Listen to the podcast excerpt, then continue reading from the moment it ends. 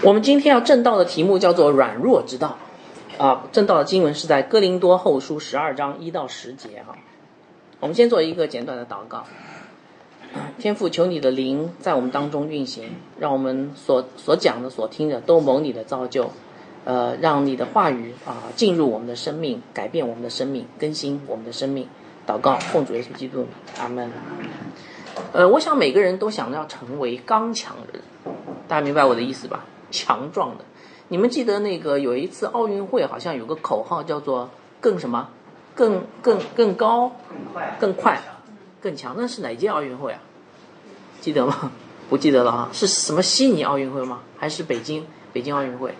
不记得了哈。对，反反正就是每个人都想成为刚强的人，大家同意吗？啊，呃，基督徒也不例外啊。不过我想说的是，其实对于基督徒来说，这个也是圣经的教导。我不知道你们有没有注意过，我给大家读一段经文，你就知道，在以弗所书第六章十节，呃，保罗对以弗所的教会说：“我还有末了的话，就最重要的话，你们要靠主，倚靠他的大能大力，做什么？不记得了？刚强的人啊。”在旧约当中有一卷书叫《约书亚记》，不知道大家读过没有？没有。我们明年就准备开始分享《约书亚记》啊，《约书亚记》讲的是打仗，对不对？以色列人攻占迦南地。而且在约书亚记的第一章非常重要的，还没打仗之前，这个上帝就跟这个以色列军队的元帅耶稣亚说三次，他说要刚强。第六节一章六节他说你要你当刚强壮胆。第七节说只要刚强大大壮胆。第九节又说我岂没有吩咐吩咐你吗？你当刚强壮胆，不要惧怕，也不要惊慌，因为你无论去哪里，以耶和华你的神也必与你同在哈。所以我想刚强这一点。呃，不管是信主还是不信主，应该都有同样的想法，对不对？所以大家应该蛮喜欢成为刚强的人，对不对？啊，我也喜欢成为刚强人，但是有的时候做不到。好，那么我问大家一个问题：那你知道怎么样成为一个刚强的人吗？知道吗？不知道。嘿嘿。呃，我跟大家说哈，信主的人成为刚强的人和不信主的人不不太一样，这个方法不一样。不信主的人成为刚强的人呢，一般方法就是有几种，比如说去读书。对吧？出国留学，增加知识，还有去打工啊，操练技能，对不对？还有广交朋友，把握时机。最近股票不错，赶紧买买进，然后最后那个赚了钱以后就成了更加刚强的人，是不是？这这这这是那个还没有信主人的很多的想法哈。不过基督徒成为刚强不是这样的，基督徒成为刚强啊，你们查查看这个圣经是怎么说的？怎么样成为刚强？哎，刚才有人谁说的？哦，对了，哎，基督徒成为刚强哈，今这就是我们今天要说的，原来是通过软弱的方法。你你觉得这个讲想得通吗？哦，好像听不太懂哈。哎，刚强不是跟软弱相反的嘛，对不对？刚强就是为了摆脱软弱，谁喜欢软弱啊？怎么软弱可以成为刚强呢？这就是我们今天要讲到的内容。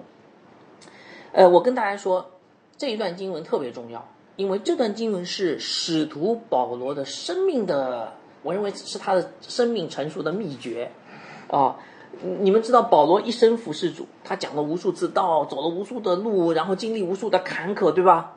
然后最后，当他生命成熟的时候，他终于通过一个非常特殊的经历，明白一个道理，这个道理就是我们今天要讲的这个主日正道的题目，叫做四个字：软弱之道。所以我告诉大家今天我们要讲的道极其重要。如果你的生命要成长、成长、成长到像耶稣基督那样，你必须明白这个道理。如果你不明白这个道理，你就不明白耶稣基督，不明白福音的真谛，不明白为什么保罗书信是这样写的，不明白人生的道路到底走向何方，明白吧？好，所以我盼望今天的这个讲章能够让你成为软弱，然后从软弱当中成为刚强。好。我们首先来一起来看一下这段经文，好吗？我们一起来读这段经文，可以吗？嗯，在哥林多后书第十二章一到十节，大家打开圣经。好，我们一起开圣读，可以吗？好，我们一起开圣读哈。哥林多后书十二章一到十节，一起一二三。我自夸固然无益，但我是不得已的。如今我要说到主的显现和启示。我认得一个在基督里的人。他前十四年被提到第三层天上去，或在身内我不知道，或在身外我也不知道，只有神知道。我认得这人，或在身内，或在身外，我都不知道，只有神知道。他被提到乐园里，听见隐秘的言语，是人不可说的。为这人我要夸口，但是为我自己，除了我的软弱以外，我并不夸口。我就是愿意夸口，也不算狂，因为我必说实话，只是我禁止不说，恐怕有人把我看高了，过于他在我身上所看见、所听见的，又恐怕我因所得的启示甚大，就过于自高，所以有一根刺加在我肉体上，就是撒旦的差役要攻击我。免得我过于自高，为这事我三次求过主，叫这次离开我。他对我说：“我我的恩典够你用的，因为我的能力是在我们的软弱上显得完全。所以我更喜欢夸自己的软弱，好叫基督的能力复辟我。我为基督的缘故，就以软弱、凌辱、极难、逼迫。”困苦为可喜乐的，因我什么时候软弱，什么时候就刚强。感谢主的话语，我不知道大家读明白没有哈？呃，我们很快感谢主，我们要把哥林多后书讲完了，对吧？是吧？啊，可能还有后面还有两两次呃两次讲到哈。哥林多后书的第三部分讲了什么？我给大家回顾一下。哥林多后书的第三部分主要讲的是保罗去劝说那些。仍然拒绝他的哥林多教会的信徒，对不对？因为这些人被假教师蛊惑，以至于呃他们拒绝保罗。那保罗是怎么劝说他们的呢？还记得吗？我们讲了这这么多篇讲到，保罗劝说他们的方法就是夸耀，对不对？保罗夸夸夸 夸什么？夸耶稣基督在他身上做的工作，然后把那个假教师的夸自夸给比下去。所以这就是保罗在哥林多后书第三部分的这个方法哈。所以我们第十章看到什么？哎，第十章保罗说啊，我不像假教师了，假教师在别人的成就上面夸耀，我不夸，我只夸呃按照神呃给给我的这个疆界和准神，记得吗？那那篇经文哈，呃这样去夸耀。到第十一章啊，他继续夸耀，他说哦，他是为主。能够勇敢的去服侍，舍己的服侍，甚至忍受冤屈，这比假教师要好，因为假教师夸的是自己的学历、口才，呃，等等等等，哈。好，到了第十一章的下半段，呃，他继续夸，他说：“哦，那个，呃，那个假教师说他们是基督的仆人，但我不是，我是基督的，我更是基督的仆人。为什么？我是为主受苦的基督仆人，记得吗？好，所以保罗一路这样夸下来，那么请问他夸完了没有？没有。”因为今天刚才大家大家读的这段经文里面，你有没有发现保罗还在夸，对不对？那么保罗在夸什么呢？我告诉大家，你仔细读，你会发现保罗在夸两件事情，他还有后面还有两个夸耀了，很重要。所以当我们读到第十二章的时候，保罗有没有夸耀完呢？没有夸耀完啊！保罗还有两个夸耀，而且这两个夸耀是最后的夸耀，这两个夸耀也是整个哥林多后书的第三部分的高潮啊！也是直接把假教师的自夸给彻底打掉的两个夸耀，明白吧？啊，你说为什么这一章里面有两个夸耀呢？因为这两个夸耀这两件事情哦是互相关联的，所以保罗必须把它放在一块儿去讲。哦，我我我现在讲可能你不太明白我在讲什么，等我分析完你就哦阿门阿门，原来是这个样子的哈。好，首先我给大家。呃，就是说，呃，给大家这个今天的中这个讲到的中心思想哈，我没有放在 PPT 上面。呃，今天讲到的中心思想是基督徒是最值得的、最值得追求的生活和服饰的方式，是效法基督的软弱之道啊。基督徒最值得追求的生活和服饰的方式是效法基督的软弱之道，中心思想。那么讲章分成两部分，因为保罗夸了两个东西啊。第一部分是从第一呃一节到第五节，啊是保罗呃是背题的经历啊，第十二章的一到五节背题的经历。第二部分是第六节到第十节软弱之道啊，第六节到第十节软弱之道。好，那接下来我们就来看这段经文到底在讲什么，是不是像我刚才讲的那样啊？好，首先我们来看保罗讲了他第一个夸耀，这个夸耀其实是一个很奇特的个人经历，你没发现？你看哈，第十二章的一节，保罗怎么说？我我自夸固然无益，但是我是不得已的。这句话其实是承上启下。什么叫承上启下？就是承上，就是保罗前面夸了很多，对不对？他说不好意思，我是不得已的，我真的是不得已的，我是被逼无奈的，对不对？自夸好不好？不好，对不对？但是保罗讲这句话其实是为了启下啊，承上还要启下哈。为什么呢？因为他紧接着说，如今我要说到主的显现和启示。保罗还有。夸耀没夸完，所以他接下来他说我要讲到主的显现和启示。好，所以接下来保罗就开始讲一个非常奇特的个人经历，而且这个个人经历刚才说跟主的显现跟启示有关系，大家明白吗？好，是什么个人经历呢？十二章二到四节，大家请注意看哈。保罗说：“我认得一个在基督里的人，他前十四年被提到第三层天去了。”哇哦！或者在身内，我我不知道；或者在身外，我也不知道。只有神知道，我认得这个人。或者在身内，或在身外，我都不知道。只有神知道。你会觉得很奇怪，保罗干嘛讲身内身外？等会儿解释啊，很关键。他被提到乐园里去，听见隐秘的言语是人不可说的。哇哦！所以大家看到没有？保罗讲了一个非常神秘的。个人经历，对不对？那我在这边稍微要解释一下，什么叫做三层天啊？因为有人说这这什么意思啊？呃，在犹太人的观念里面，天有好几层，呃，有个拉比写天有十层，你们可以想象吧？呃，今天如果你去问那个物理学家，我最近关注那个量子力学比较多啊，呃，那个物理学家说有很多平行宇宙。我不知道这个平行宇宙跟这个天有什么关系哈，但是犹太人的观念里面，天有好多层。那么保罗这一派的观念里面呢，保罗曾经是个法利赛人，对不对？他认为天有三层，为什么呢？因为他说，呃，他被这个这个人被提上三层天，那个三层天是个什么地方？是个叫乐园的地方。你们知道什么叫乐园吗？英文叫 paradise，就是有的时候中文会翻成天堂，就是上帝。在那里住在那里的地方，明白吧？所以保罗说：“我被提到三层天，那里是个乐园。”意思就是说，呃，这个人被提到三层天，被提到的是与主同在的地方，那是最高的一个境界了，最最高的一个境界。所以他这个人看见了主的显现，和听见了不可说的言语，就是主的启示。所以现在明白保罗在十二章一节说的：“哦，那个如今我要说到主的显现和启示，明白了吧？”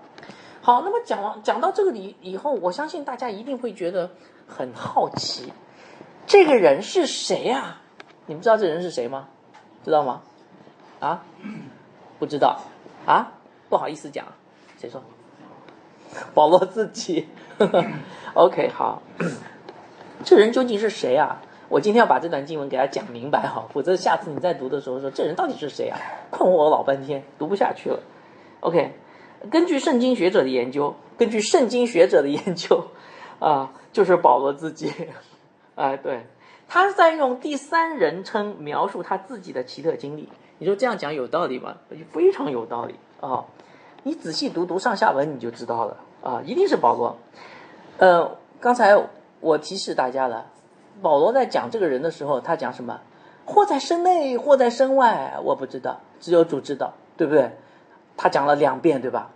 哎，你不觉得很奇怪吗？这句话其实一般来说就是一个人在谈论他个人经历的时候才会说的，是不是？比如说，如果今天啊碰到一个人说啊，有人问我说，你昨天晚上睡得好吗？昨天晚上有没有做梦啊？有没有做噩梦啊？我可能这样回答说，哦，也许做了，也许没做，我不记得了，对不对？或在身内，或在身外，我不知道，只有神知道。也许做了，也许没做梦，我不记得了，只有神神知道，对不对？所以当如果有人问保罗，如果这个保罗是这个被提的人，如果这个人有人问保罗的时候，你被提的时候是什么情景啊？保罗说：或在身内，或在身外，我不知道，只有神知道。你看这样讲是不是很合理啊？对不对啊？所以。这个人应该就是保罗。那么保罗说，这个人他认识是十四年前。十四年前，保罗在哪里呀？保罗在那个他的家乡大树，他在家乡大树做一个默默无闻的传道人，对不对？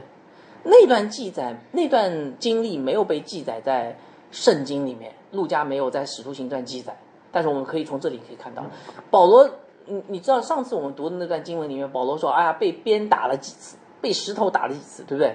有的我们知道是使徒行传记载，可是还有一些是使徒行传没有记载的，到底什么时候发生的呀？哎，保罗去安提阿之前呢，那段经历没有被记载，那段经历有十几年之长，那那段经历里面他被鞭打，他被棍打，对不对？他经过了各式各样的事情，而且他也被提到三层天去了啊！这是他的经历哈。好，所以这是其中一个理由哈，还不足够，还有其他还有三个理由。我们来看哈，第二个理由是保罗正在跟假教师对比，对不对？他还把自己跟假教师对比，对不对？凭什么他突然间又引入第三方，又跟假教师对比了？你就觉觉得这个不通的嘛，对不对？我在跟假教师对比，突然间保罗拉一个人说：“哎，你跟他也比一比，这是不通的，对不对？”我们知道保罗写保罗书信逻辑非常的严谨，所以保罗一般不会犯这个逻辑错误的，对吧？第二个理由，第三个理由，请大家往下看十二章六节，保罗说什么呢？保罗说：“我就是愿意夸口，也不算狂。”他在什么时候讲他愿意夸口？讲完那个人以后，对不对？是吧？因为我必说实话。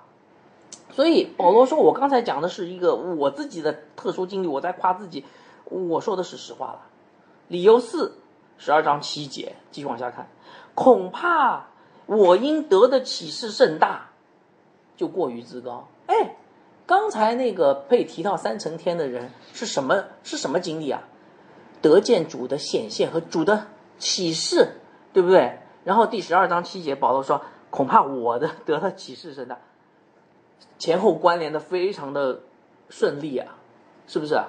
所以你从这里这几个方面一分析，你就会发现说，等一下，其实保罗在讲他自己被提的经历啊，只不过他用第三人称来讲他的被被提的经历，大家明白了吧？啊，好，那么问题来了，为什么保罗要夸耀他被提的经历，而且用第三人称去夸耀他被提的经历呢？这个必须解释，解释完以后你就知道一个非常重要的道理。呃，不过我在这里稍微讲一讲，就是如果你听了前面几篇讲章，你应该已已经有答案了啊。好，第一个，保罗为什么要在这里提他的夸耀他的经历？保罗在这里夸耀他的特殊经历，是目的是把假教师给比下去，对不对？对吧？大家明白吧？你看第十二章的五节，他说什么？他说为这人我要夸口。保罗是不是在夸这个人？如果这个人他是他自己，他是不是在夸他自己的特殊经历？对不对？那为什么怕夸这个经历呢？你一想就明白了。你看前面，假教师在别人的第十章，在别人的成就上自夸，保罗只按照神量给他的准绳和界限夸口。假教师夸他的出身、学历、名目、推荐信、耶路撒冷推荐信，对不对？保罗是勇敢舍己，呃，为主蒙受冤屈。假教师自称是基督的仆人，保罗呃说我是为主受苦的人，对不对？好。样样都比假教师要好一点，可是还有一样没比。也许假教师说：“我从神那里得着了启示，是吧？我才是超级使徒，是不是啊？有可能的啊。”所以保罗在这儿干嘛？你得了启示吗？我告诉你啊，我啊，在十四年前啊，我被提到天上去，我亲自看见主，然后主亲自说了隐秘的话，是不可以告诉你的，不是吗？对不对啊？所以你看，为什么保罗要说这这段非常奇妙的经历啊？就是因为把要把假教师比下去。那为什么他用第三人称呢？因为我们以前讲过了，这个自夸不好嘛。如果今天保罗说：“哎，弟兄姐妹，我告诉你啊，我昨天晚上做了一个梦啊，一个异梦啊，这个梦是上帝启示给我的。你要相信我的话，你要可能要跪下来。哇，太重要了！你就是先知，你就是上帝的代言人啊，这个多多厉害！”这样的话会让这个呃保罗被人高看，所以保罗不要这样，因为呃那个自夸是不好的，所以他用了第三人称。所以保罗说，呃为这人我要自夸，但是你看后面他讲什么？但是为我自己，除了我的软弱以外，我并不夸口，对不对？这件事是可以夸口的，但是我不想夸在我自己的身上，明白了吧？啊，所以现在你开始。理解这段比较难懂的经文了吧？好，所以这段经文告诉我们什么呢？哎，基督徒不要夸口，无论什么都不要夸，无论什么都不要自夸，大家同意吗？因为，请问，你你的人生经历比保罗还厉害吗？当保罗讲完他被提到三层天以后，他说我不夸口。请问你的人生经历、你的学历、你的才干、你的工作经历、工作工作经验比保罗还厉害吗？是吧？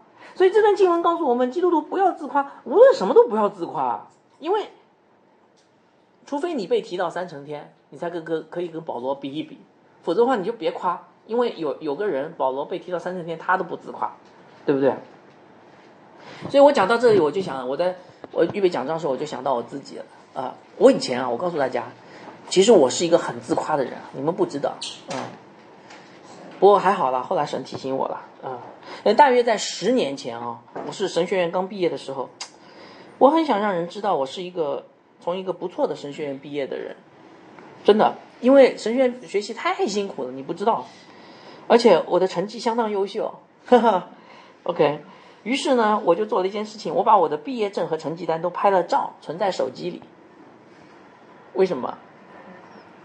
就是万一有人问起，只要搭上个边儿，我就把手机掏出来给他看，你看，我是从这个学校毕业的，你看我的成绩，最好他还问我成绩，对吧？对？我甚至 我给你看这成绩哈，我很我甚至还想象了，如果别人在看到我毕业证和成绩单的时候，我应该说什么谦虚的话。可是我等啊等，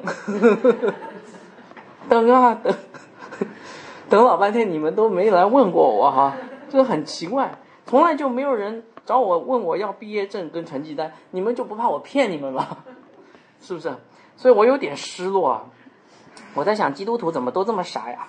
啊，也不查验一下。最近前段时间呢，我搬家嘛，搬家哎，又把这个这个毕业证又给找出来了。那张毕业证，那个你知道，那张毕业证很大，你知道吗？没地方放，你知道吗？放哪儿呢？就啊，那个最后呃，最后还是找，就是最后还是不舍得扔掉，嗯，还是找了个地方放起来。等下次搬家的时候还会再见他。那我所以，我问大家一个问题：我在干什么？我在干什么？嗯，我在很诡诈的自夸，对不对？虽然没有夸出来，没夸成功，但是我在自夸。但是我跟大家说，你看保罗说什么？他都被提到三层天了。他不是，他是三层天神学院毕业的，而且他直接听到了隐秘的话，对不对？保罗也没有自夸，所以亲爱的弟兄姐妹，请问做基督徒真的有什么可以自夸的吗？没有了。所以我问大家哈，保罗这样讲完以后，是不是假教师自夸的路彻彻底底给他堵死了？对不对？你还能夸什么？啊对不对？那保罗为什么这样做呢？我告诉你们，因为我们的主就是这样不自夸的主啊。保罗在效法我们的主耶稣基督，主耶稣是圣子。上帝的第二个位格，对不对啊？万物都是借着他造的，凡被造的没有一样不是借着他造的。他是神本体的真相，对不对？荣耀所发的光辉，是吧？可是你记得主耶稣来到世上的时候，他是怎么自称的吗？他不，他没有说我是圣子，我是圣子，他说我是人子，我是人子。啊，人子在以西结书里面固然旧约当中固然有他的特殊的含义，但是人子的含义字面的含义就是人的儿子，明白吗？这是一个谦卑的称呼啊，对不对？而且不只是一个称呼哈。有一次在那个约翰福音记载，有一次，呃，主耶稣，呃，就是他不要显扬显扬他的名声。有一次在祝棚节的时候，快到了。然后呢，那个大家都要上耶路撒冷去过节，因为耶路撒冷这是犹太人必须要三大节日必须要去的。过节的时候，耶路撒冷人特别的多，正好是传福音的好机会，对不对？大家同意吗？人多的地方好传福音嘛。然后呢，这个时候呢，他的弟弟们就劝他说：“哎，那个你应该赶紧去耶路撒冷哈。”我给大家读一下马太福音，呃，约翰福音，呃，他的弟弟们对他说：“你离开这里，上耶上犹太去吧。”叫你的门徒也看见你所行的事，人要显扬名声，没有在暗处行事的。如果你如果行了这些事，就当将自己显明给世人看，是吧？这个这个这个这个建议合理吗？很合理的嘛。我记得好像有本书哈，我记得当时读了一本书叫《中心教会》，在哪里开教会？在人群最多的地方开教会，是不是啊？很合理嘛，听起来很合理。但是主耶稣怎么回答呢？我的时候还没有到。哎，主耶稣的标准是这种实用主义的人多人少吗？不是，主耶稣的标准完全就是天父的旨意。呃，我跟天父祷告，呃，天父说十号还没到，还没到。呃，你只要拣选十二个门徒就够了啊，你不需要去人多的地方。所以你看，主耶稣，我上次讲过，主耶稣一直用退的策略，他一直退退退，一直他一直在偏远的地方跟门徒在一块儿。是吧？所以你看，这个是多么好的把握自夸的时机啊！显扬名声啊，名声越大，跟从的人越多，福音不就传承了嘛？对不对？但是我们的主没有响应这个建议，对不对？我的时候还没有到，所以我们的主是一位不自夸的主，他从来不用自夸的手段去吸引人跟从他，而是衷心的等候天父给他设定的时间跟任务。所以，亲爱的弟兄姐妹们，你读了这段经文，而且我们就这样一位主，你觉得你还要自夸吗？甚至你觉得说，也许我自夸可以吸引更多人，这样会更好传福音，你还要这样做吗？对吧？大家明白了哈。好，所以我们刚才就讲了这个呃《哥林多前书》的第几章？十二章第几节？一到五节讲完了哈。好，所以这个是保罗第一个呃自夸。接下来我们要讲是。保罗，呃的第二个夸耀，呃，刚才讲的是保罗的背题的经历，但这个经历还不是这段经文的高潮啊，这段经文高潮是接下来这个第六到第十节的这个软弱之道。我跟大家说，你应该这样来看，背题的经历是软弱之道的引言。你说我为什么这样说？什么叫背题经历是软弱之道引言？因为这两件事情是密不可分的。背题的经历导致保罗明白软弱之道，大家明白吧？啊，你说是为什么啊？我我解释给大家听哈。所以大家就要知道，接下来十二章的六到十节，不仅是这段经文的高潮，也是整个哥林多后书的高潮。你们还记得吗？我们一开始在讲哥林多后书的时候，我们讲过哥林多后书的主题叫什么？实价神学和软弱之道，对不对？实价神学导致软弱之道。哥林多后书的前可以说，哥林多后书的前半部分讲的是十架神学，后半部分讲的是软弱之道。实际上，是软弱之道就是十架神学的应用，十架神学就是软弱之道的理论，明白了吧？啊，所以我们真的好好要学一学，因为这是保罗最重要的人生的经历和总结了。好，那么软弱之道是怎样的呢？那接下来我们就一起来看这个第十二章的第六到十节哈。首先，保罗继续解释他的背题经历，呃，这个解释很重要，因为。这个经历导致他明白软弱之道。我们一起来看第十二章的六节哈。保罗说：“我就是愿意夸口，也不算狂，因为我必须必说实话啊。”说保罗说的是实话，他的背题经历是真实发生的。但是你看，保罗话锋一转，他讲什么？只是我禁止不说，恐怕有人把我看高了，过于他在我身上所看见、所听见的。保罗说：“我不是要强调背题经历呀。”弟兄姐妹，你们在读这段经文的时候，前面那部分其实不是很重要啊，背题的经历不重要。今天我不知道你们重视，请问大家，你们你们在生活当中更看重的是背题的经历还是软弱之道？大大多数人都看重的是背题的经历。如果你今天如果你今天被提到第三层天，你明天一定会讲出来。昨天晚上我在异梦异象当中被提到三层天去了，对不对？但是我告诉你们，这个不重要。因为背题的经历是软弱之道的引言，明白吧？哦，所以保罗不是要强调背题经历，因为这样容易被人看高，而且不光是看高，也容易被自己看高，这叫做自高。我们一起来看第十二章七节哈，保罗继续讲，又恐怕我因所得的启示甚大，就过于自高，对吧？所以有一根刺加在我的肉体上，啊，就是撒旦的仆役要攻击我，免得我过于自高，看到没有？对吧？保罗讲了两次过于自高，这说明什么？哎，保罗自己讲过，知识叫人自高自大。你如果太注重背题的经历，你就很有可能会变成一个自高自大的人，明白了吧？好，那么有什么办法避免自高自大呢？刚才保罗说了一句什么话？哎，对，谁说的是刺啊？对，没错了。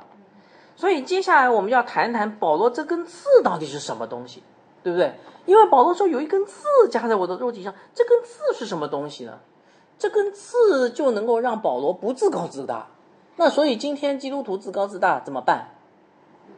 啊，搞一根刺在你身上，就不自高自大了。大家喜欢吗？哈利路亚。OK，好，那么这根刺是什么呢？众说纷纭啊。有人分析说，这根刺是颈椎病。啊，因为保罗是一个经常伏案写信，对吧？落下颈椎病是再呃正常不过的哈。在这里做文字工作的，我劝你们哈，一定要保护好你们的颈椎和腰腰椎。你买贵一点的凳子哈。我我我在家里面，我我家里面有一样东西比较贵的，就是椅子。我有一个椅子，这个椅子啊，呃，伴随我好多年了。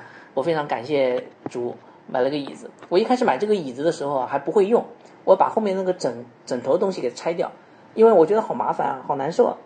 然后呢，后来发现说，哦，原来那个枕头是保护颈椎的。我又我又最近又把它装回去了。啊，这个很重要。好，所以有人说保罗这根刺是颈椎病，我我讲差了哈，嗯，但也有人说是其他的疾病。不过我告诉大家，你们不要去管它是什么病。在这一段经文里面，我们看到这根刺有三个特征，这是神要告诉我们的哈。哪三个特征呢？很重要。第一个特征，这根刺不是一个小毛病，而是一个严重的病。为什么这样说？因为你看十二章八节，保罗说什么？为了这根刺，他祷告了几次？祷告了三次，事不过三。保罗很看重这根刺，是不是啊？这根刺让他没法工作了，你说是不是要挪走？好，所以这根刺严重的影响了保罗的生活跟和工和工作，不是个小毛病哈。这是第一个特征。第二个特征，这根刺被保罗称为什么呢？叫做撒旦的差役。什么叫撒旦的差役啊？撒旦就是魔鬼，差役就是仆人，对不对？魔鬼的仆人，魔鬼的使者。哦，保罗认为这根刺的本质是极其邪恶的，是从魔鬼来的，对不对啊？来攻击他，来毁灭他，来折磨他的，是那个大魔头加在他身上来折磨他，让他死的，对不对？所以我跟大家说哈，你在理解保罗这根刺的时候，不要理解成一个很小的东西，要理解成。不是，他不是一个经历小小挫折然后就皆大欢喜，不是这样的东西。它是一个极其邪恶，甚至要彻底摧毁掉保罗、毁灭保罗，让保罗无法继续服侍下去的这样的一个东西，一个阻碍。大家同意吗？明白吗？是不是？那你你们可以想象这是什么样的阻碍吗？我我举两，我举几个例子哈，说什么样的阻碍可以让这个一个传道人不能继续服侍下去啊？比如说。得了一个绝症，对不对？哦，那个今天啊，传道人站在讲台上，第二天他一去医院一查，哎呀，肝癌晚期。接下来这个这个人会做什么？这个人会想说，这个传道人如果不信仰不坚定，会想说，我没几天了，我也没有几天跟家人在一块了，我倒不如就跟弟兄姐妹说，算了吧，我不再服侍了，因为我时间差不多了，我跟家人在一块，他就会软弱了。可是肝癌晚期也不见得不会好呀。对不对？但是魔鬼会用这个绝症让这个人不能服侍下去。还有，比如说监禁，把他抓起来放到监牢里面去，对不对？放到监牢里你怎么服侍啊？对不对？你们记得以前有一个中国有一个很有名的传道人叫王明道，对不对？他为了忠于主，他就呃那个被因为信仰缘故被判入狱。被判入狱到第二次被判入狱的时候，这个。不是不知道是检察官还是法官，反正就跟他说，你就没有指望了，判了无期徒刑，你就一直待在里面吧，对不对？这个时候，如果这个传道人说啊，我的一生完了，算了，我就这样吧，也不读经，也不祷告了。但是没想到这个王明道啊，他他八十年代这个呃改革开放的时候，我记得是美国的一个总统叫卡特，大概来来华的时候，他就跟这个邓小平说，哎，这个有一个 有一个传道人。我们觉得他是很好的仆人，把他放出来，鼓励他把他放出来。结果这个王明道就从监狱里面出来了，老了很老，但是从监狱里面出来，他判被判了无期徒刑，但他出来了，对不对？所以魔鬼撒旦会用监禁来打击一个传福音的人、传道人。如果你自己信仰不坚定，你被打击了，你自暴自弃了。但是你不知道神的奇妙的作为在后面，对不对？还有就是魔鬼可能会让这个传道的人名誉受损。这个传道的人，你看，他跟那个他跟一个什么姐妹关系搞不清楚，是不是？大家听到在网上有这样的传言，对不对？有一位很有名的牧师就这样被人家说说什么这个呃发生了不应该发生的性行为，对不对？所以呢，这个传道人名誉受损，还能传道吗？如果他信仰不坚定的话，他就自暴自弃了，对不对？所以我问大家啊，保罗这根刺到底是什么？不是让他生场小病，不是让他呃那个呃受点小的挫折，最后皆大欢喜。保罗那根刺是什么东西啊？是魔鬼差派来要毁掉保罗，以致让他不能工作的，明白了吧？是一个要么是绝症，要么是监禁。要么就是毁坏他的名声，总而言之就是你不能再干下去了，是不是？亲爱的弟兄姐妹，如果你想服侍神，你要准备好，或许神会加一根保罗的刺在你身上，因为你得的启示比较大，你每天都在读圣经，所以呢，加一根这样的刺啊，很正常，免得让你自高。OK，感谢主。好，我我讲了两个特征了啊，好，还有第三个特征。哦呦，太有意思了！第三个特征是什么呢？这根刺竟然是神的使用的工具。哎，我问大家，请问刚才那两节经文，保罗是怎么得的这根刺啊？我们看第十七章，呃，十二章的七节，保罗说：“恐怕他因所得的启示甚大。”就有一根刺加在他的身上哦，这根刺是从他的那个启示来的，所以大家现在明白吗？被提的经历导致他认识软弱之道。如果他没有被提啊，说不定这根刺还不在他身上，说不定他认识这个软弱的情况还不是那么严重啊，对不对？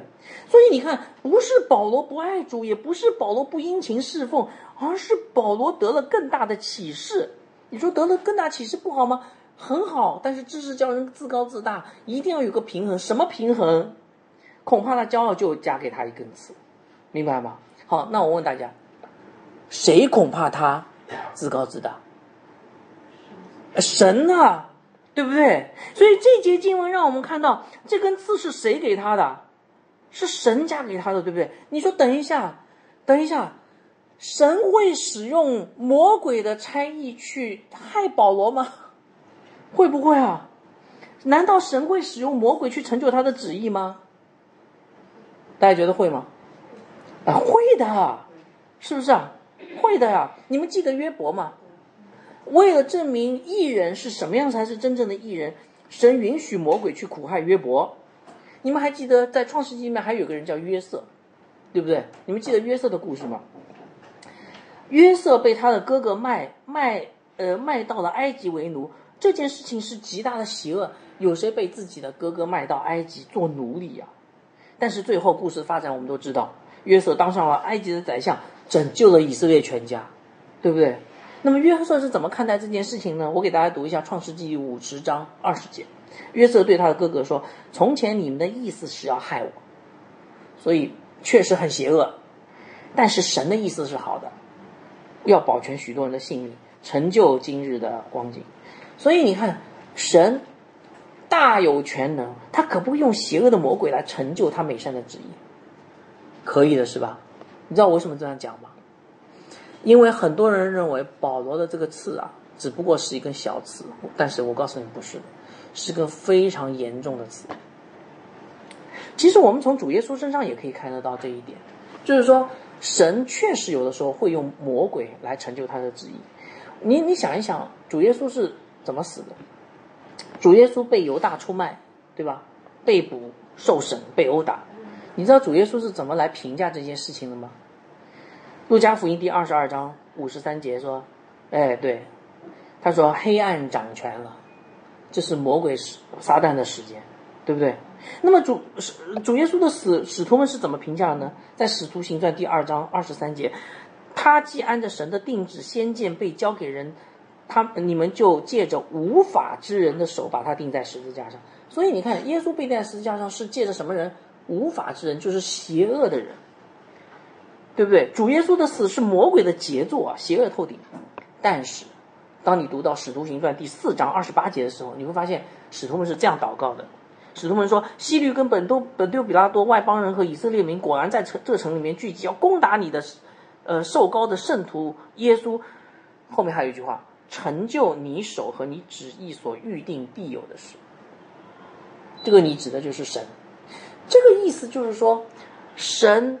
耶稣基督他受死这件事情确实是魔鬼的攻击，出于魔鬼的邪恶之手，但却成就了上帝的美好的旨意，明白吧？所以我我我费了这么大劲，我想告诉大家什么？亲爱的弟兄姐妹，我告诉你们，今天神所爱的人他必管教，免得我们自高自大。那么他怎么管教呢？很多时候就是把给保罗的那根刺加在。他所爱的人身上，让他们刻骨铭心，尤其是对那些给了更大启示的传道人，让他们刻骨铭心啊！所以有人是这样说的：他说，在基督徒的道路上，最大的恩典和最大的苦难，往往是秤不离砣，砣不离秤。秤不离砣，砣不离秤。你想要服侍神吗？太好了！也许你在你的想象当中，那是多么美好的场景啊，对不对？可是。事实正好相反，事实是你软弱的站都站不起来，对不对？这是正常的啊！我有时候就经常劝很多人，这这是正常的。一个成熟的生命必须要用苦难熬炼出来。彼得前书第五章十节，我给大家读一下啊。那次诸般恩典的神，曾在基督里招你们，得享他永远的荣耀。等你们暂受苦难之后，必要亲自成全你们，兼顾你们，赐力量给你们。所以不经历苦难。人生生命无法成长啊！凡是想要服侍教会的人，先不要想，呃，读神学或站讲台，先要想一想是否预备好了为主受苦。主耶稣说，跟从他的人要计算代价。你们记得吗？西比泰的两个儿子，呃，问主说：“我们一个坐在你的左面，一个坐在你右面，这个代表是荣耀的座位，对不对？”可是主问他们是什么？我所喝的那杯，你们能喝吗？那杯指的是什么？十字架的苦难，对不对？我所受的苦，你们能受吗？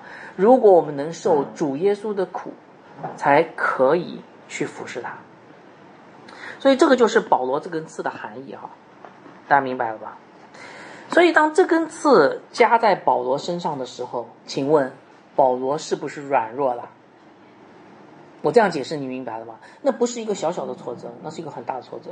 当这根刺加在保罗身上，你仔细想想，他是不是软弱了？他一定软弱的不得了啊，是吧？无论是肉体上，甚至是包括他的灵里面，他的信心都已经很软弱了，是吧？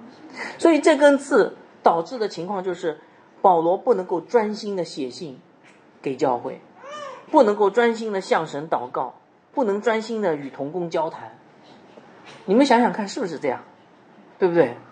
这根刺让保罗的工作很低效，甚至好几次可能让保罗已经觉得不行了，病了，呃，我我我我我我我还是回老家呃退休算了，想要放弃了，都有可能的哈啊。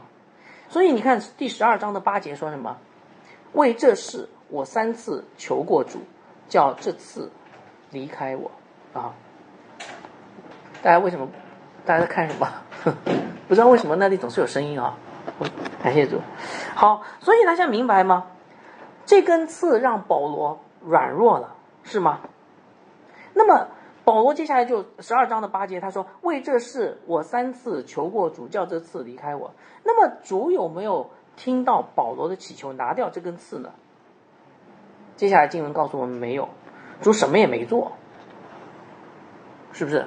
哎，我问大家一个问题啊，今天如果你祈求神，你希望神能够为你做一些事情，你是希望神要做一些事情的，对不对？但是保罗这么一个忠心的仆人去求神，神却什么都没做，只是给了保罗一句话。我们来看第十二章的九节，他对我说：“我的恩典够你用的，因为我的能力在人的软弱上显得完全。”哎，神不是听祷告的神吗？怎么不回应保罗的祈求啊？拿掉这个刺嘛，对不对？拿到这个刺多好啊！呃工作效率提高无数倍。我经常就有这样的情况，因为大家知道我有那个肩胛骨炎，有的时候经常这个肩膀非常难受。你不知道这个肩胛骨炎难受的时候啊，这个写东西是很难受的，明白吧？我一定要用个东西给抵住它才好受。所以保罗这个字是让他很难受、痛不欲生的。他说：“主啊，拿走这样的话，我写哥林多后书可以写长一点，对不对？”但是主说：“我的恩典够你用的，因为我的能力在人软弱上显得完全啊。”所以主没有这位听祷告的神没有为保罗做什么，为什么知道吗？因为他有比保罗的祈求更好的计划，而这个计划就是让保罗认识到在软弱当中如何得到刚强。那么刚才呃那个主给保罗这个回答呢，可以分成两部分哈，这两部分对我们今天有非常重要的那个意义哈。第一部分叫做恩典够用，第一部分叫恩典够用。主耶稣告诉保罗不要担心，他已经给了保罗足够的恩典，让他虽然身上有这根阻碍他服侍的刺，但是仍然能够靠着主的恩典完成主所交托给他的任务。大家知道我平时写呃那个文字工作特别多，对吧？啊，那个周一要准备周二早晨的诗篇灵修，周三要准备晚上的课程，啊，然后周天还要还要准备周日的这个讲道。那周周日讲到大部分也都是我在讲哈，这么多的文字工作做下来，我我有个发现，啊，就是真的神的恩典是真真正的一回事儿，啊，神的恩典真的有这么回事儿，神真的赐下足够的恩典让我来完成工作哈，好几次周三晚上的课程，你知道我是什么时候预备完的吗？周三晚上八点钟上课，我七点五十分做完。然后有时候我妻子跟我说吃饭了，我七点五十分，七点五十分到七点五十五分吃完饭，七点五十五分擦擦嘴，七点五十六分赶紧开那个 Zoom，七点五十七分喝口水，七点五十八分 上线播一个音乐，真的是这样的。而且还有哈，有一次我印象很深，记得有一次我写这个主日讲道来不及写，那个那个周日早晨我定了一个闹钟，我两点睡，定个闹钟五点起。啊，两点睡五点起啊，然后呢，我说主啊，我就睡三个小时，我一定要有高质量的睡眠。三个小时睡完以后呢，五点钟把我叫醒以后，然后我就开始把讲章的最后一部分写完。你你我这个讲过没有？以前没讲过啊，有讲过对吧？结果什么时候醒的知道吗？我自然醒的，一看表四点五十九分。你说是谁叫我起来的？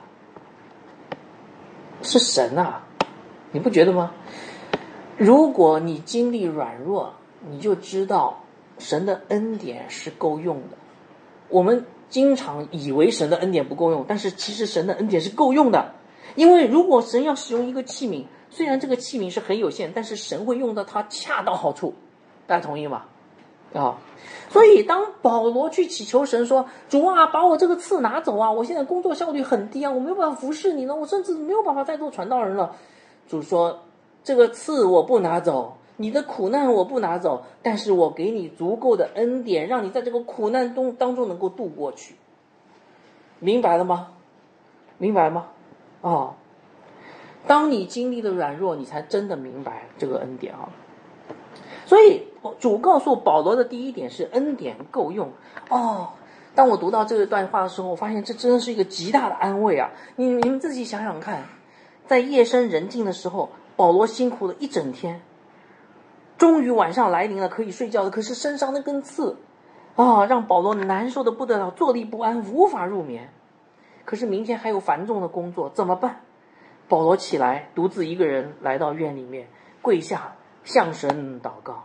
这时候，神的安慰的话语就领导他：“保罗，保罗，我的孩子，你不要担心，我的恩典是够用的，你要忍耐到底。”因为这是你谦卑的功课，主的话语就好像一阵微风拂来，啊，拂拂在保罗的忧愁的心里面。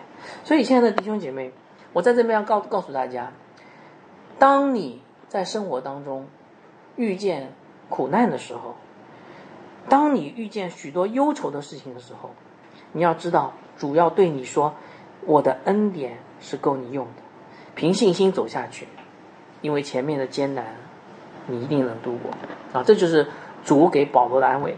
好，这句话呢还有第二个部分，其实更重要哈。主对保罗说：“人的软弱可以显出主的能力。”呃，这才是真正主没有拿走保罗那根刺的更重要的原因。